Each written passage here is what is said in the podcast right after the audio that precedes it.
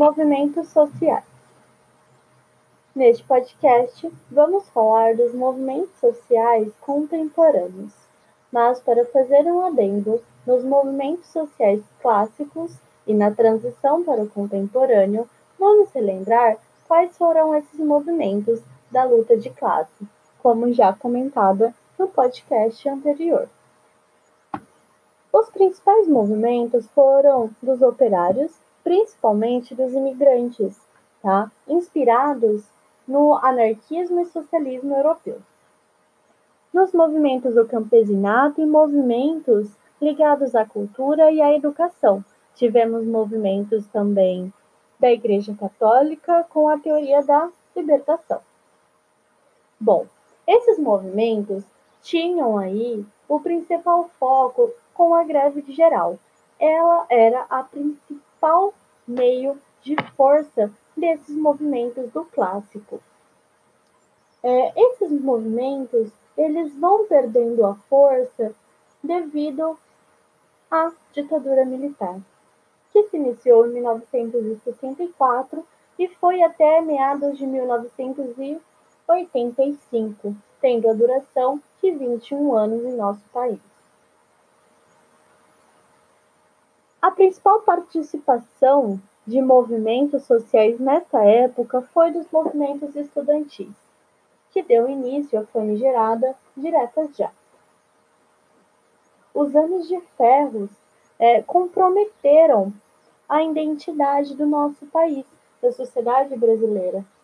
É, esses anos de ferro, eles tiveram alguns meios mantidos a partir do populismo e do clientelismo de Getúlio Vargas e do desenvolvimentismo de JK, Juscelino Kubitschek. Porém, eles ficam defasados e esses canais de diálogo entre o Estado e a sociedade, eles são danificados, principalmente devido ao regime militar.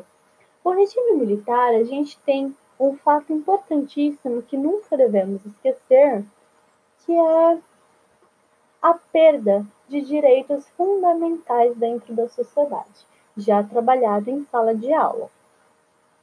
Essa perda fundamental, ela mostra a necessidade de gerar novos movimentos sociais e de fazer novas armas além da greve geral, da qual podemos lembrar que era proibido devido as greves gerais serem manifestações sociais de expressão, que a ditadura proibiu.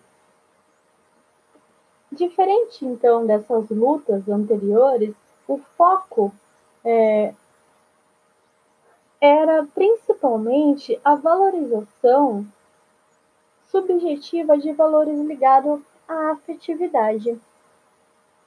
Ou seja, esses movimentos eles se iniciaram não mais apenas em áreas urbanas de elite, como os anteriores, mas eles vieram das periferias, aonde necessitava ter uma empatia pelo seu próximo, se colocar no lugar dele, para nós conseguirmos entender quais são as necessidades e o que aquele aquela predominância imposta pela sociedade, pela elite, pela burguesia, né, pelos pluralistas, durante muitos anos dentro da sociedade, causou.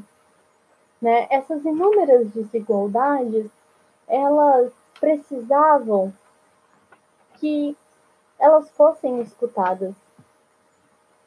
E aí gera os movimentos, os novos atores desses movimentos que são os movimentos de moradia, o movimento feminista, o movimento da luta negra, luta por serviços públicos como educação, saúde, transporte, que nessa época de ditadura eles foram negados a uma boa parte da população. Aí nós temos a luta do sem terra e do sem teto. Bom, essa diversidade de formação de movimentos sociais, ela cresce. Ela cresce desenfreadamente.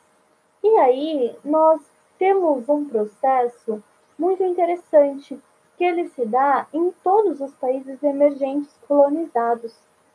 Por quê? Esse turbilhão de acontecimentos mundiais e locais, eles geram um processo é, curioso.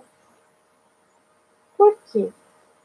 O discurso era de unificar o mundo, era de aproximar as pessoas.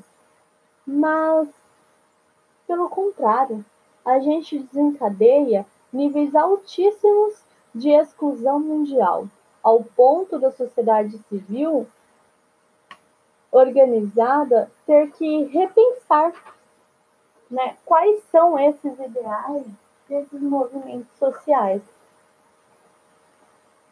Mas a principal foco disso tudo é que a gente precisava repensar as nossas práticas educativas.